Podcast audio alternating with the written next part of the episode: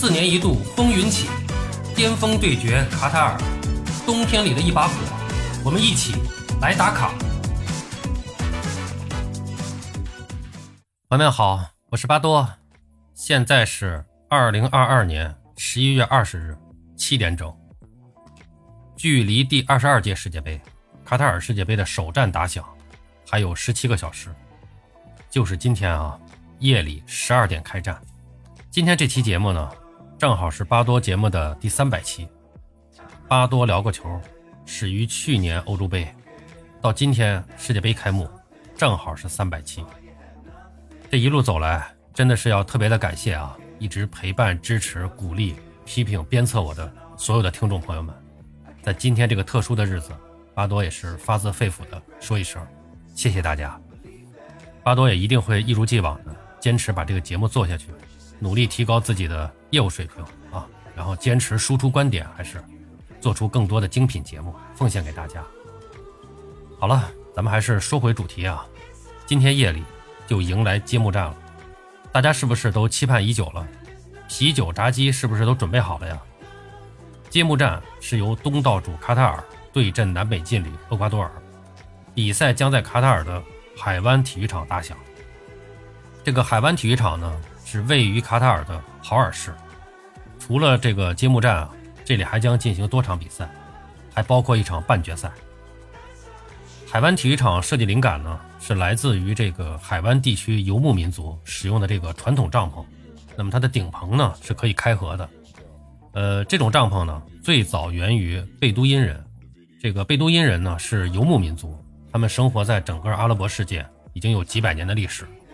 这座体育场可以容纳六万人，距离多哈呢是六十公里。那么说起揭幕战啊，从一九三零年第一届世界杯乌拉圭世界杯开始，此前的二十一届世界杯中，一共是有六次由东道主获得冠军。那么这个概率啊，应该说不算低了啊。不过呢，这个东道主获得世界杯冠军呢，绝大多数都在世界杯的早期，离我们比较远的、比较早的时期。最近的一次东道主冠军也是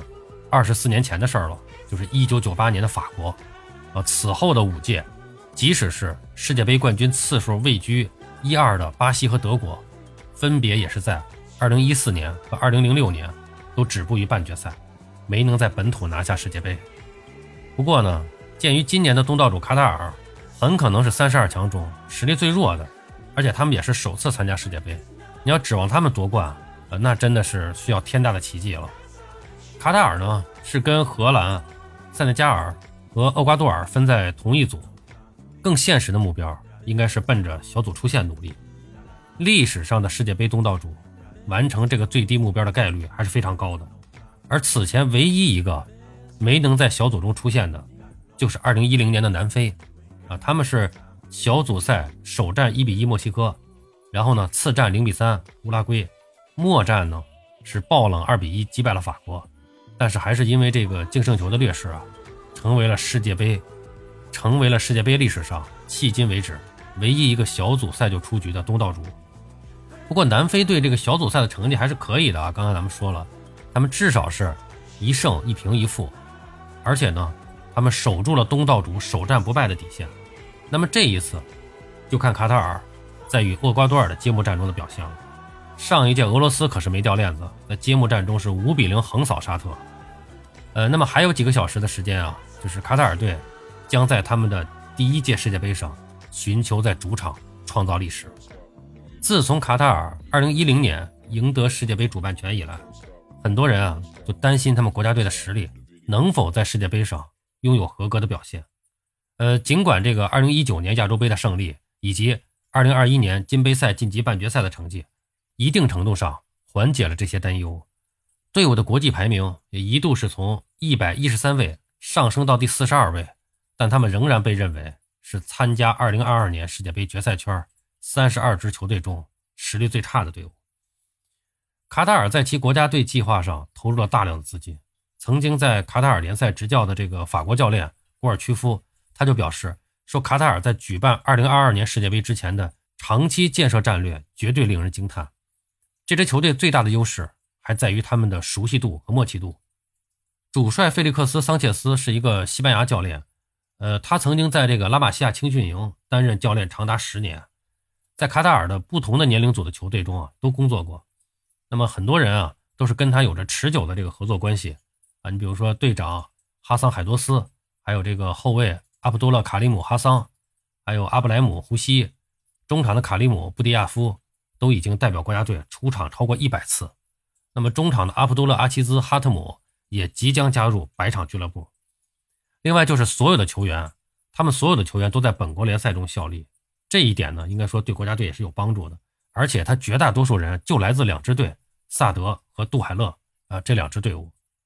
当然，最重要的就是作为比赛的东道主，他们熟悉环境和场地。卡塔尔队在世界杯的准备阶段是采取了不同寻常的备战方式，他们呢。在这个远离本土的训练营是待了六个月，并且在世界杯前啊进行十四场热身赛。但是现代足球的主流观点还是认为，长期集训，特别是这种长达六个月的集训，会让球员的精神疲惫，使得备战效果大打折扣。这个卡塔尔国家队的前主帅特鲁西埃就认为说，过早的准备可能会剥夺主教练在正确的时间选择谁配得上球队。但这个想法呢？似乎源于二十年前，就是当时的世界杯共同主办国韩国队，他们是在训练营待了五个月，然后是令人震惊的闯入了半决赛。所以这个主帅菲利克斯·桑切斯表示呢，哎，说我认为如果我们能够展现出最好的水平，我们将能够抗衡这些对手，啊，他还是很有信心的。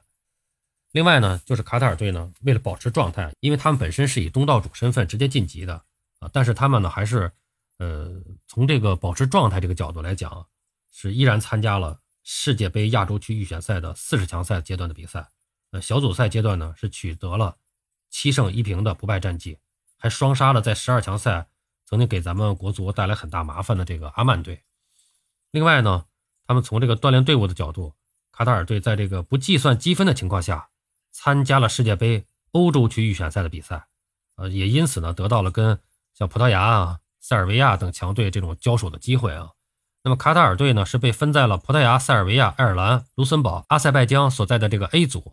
那么在主场是战胜了卢森堡队和阿塞拜疆队，拿到了两场宝贵的胜利。不过在对阵葡萄牙和塞尔维亚的这个两回合比赛中呢，是四战全败，丢了十四个球，仅打进一球。应该说啊，这个跟顶级强队的差距啊，确实是比较明显的啊。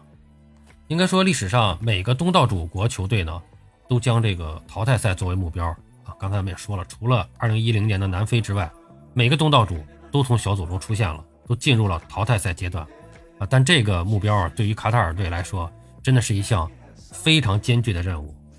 揭幕战对阵的是本组的第四档球队厄瓜多尔，那么这个结果对于卡塔尔队来说是非常的关键啊。九月底的这个热身赛的时候，他们是二比二战平过智利队啊，或许让他们是增添了一些信心吧。那么毕竟。后面两个对手塞内加尔和荷兰队的实力，这个是他们更加难以企及的。呃，那么咱们就说到这个他的对手啊，就是这个厄瓜多尔。二零二二年的这个卡塔尔世界杯是厄瓜多尔的第四届世界杯。那此前呢，他们的最好成绩是二零零六年晋级十六强。前博卡青年队的主帅阿尔法罗，二零二零年八月接替了小克鲁伊夫出任这个厄瓜多尔的主帅。那么他的到来呢？是给厄瓜多尔队带来了稳定和进步。另外，就是出色的主场战绩是厄瓜多尔重返世界杯赛场的一个重要因素。他们是主场五胜三平一负，包括战平巴西和阿根廷，仅仅是在主场输给了秘鲁。但是九个世预赛客场，厄瓜多尔只胜过玻利维亚和智利，两胜两平五负。所以说，他们这个主客场的战绩差距也是非常大的。呃，厄瓜多尔呢，将是卡塔尔世界杯中除了美国队之外。最年轻的球队，包括巴利亚多利德的这个普拉塔、布莱顿的莫伊塞斯凯塞多和这个勒沃库森的因卡皮耶等新一代球员。和同组的这个塞内加尔有些类似的是呢，厄瓜多尔同样是这种属于这种防守非常稳固，但是进攻能力略弱一些。那么他们在这个南美区预选赛中的失球数仅多于巴西和阿根廷。在世界杯前的五场热身赛中，厄瓜多尔取得了两胜三平的不败战绩。呃，尽管这个防守还是很稳固啊，没有丢球，但是进攻效率还确实是比较低下，只打进了两个球。那么厄瓜多尔的比赛阵型呢，它是以这个四四二为主，啊，有时候呢也会视情况派出五名中场和一名前锋，而中场的力量呢，更多的是用于这个履行其防守职责，向前推进的力度呢就不太够。另外，他们的进攻点也比较分散，在世预赛中分别有十三个球员都进球了。那么进球最多的是埃斯特拉达六球，其次呢是恩纳巴伦西亚四个球和普拉塔三个球。在这个拥有亚洲冠军、非洲冠军和传统强队荷兰所在的这个 A 组，应该说这个实力平平的厄瓜多尔出现的难度也是不小。毕竟他们在进攻中真正能给荷兰和塞内加尔带来麻烦的能力恐怕也是有限。所以对他们来说也是一样，就是首战对阵这个卡塔尔呢，就显得非常重要。值得一提的是，厄瓜多尔已经有八年没有战胜过亚洲球队了。在2014年，他们是4比3击败澳大利亚之后，他们有六次对阵亚洲球队，四平两负。应该说呢，那么这个情况呢，可能也是为今夜的这个揭幕战增添了些许的悬念。好了，这个两个队的情况呢，咱们都做了一个基本的介绍，现在已经到了这个份上了啊。话也不多说了，咱们今夜十二点就一起来见证新一届世界杯的到来吧。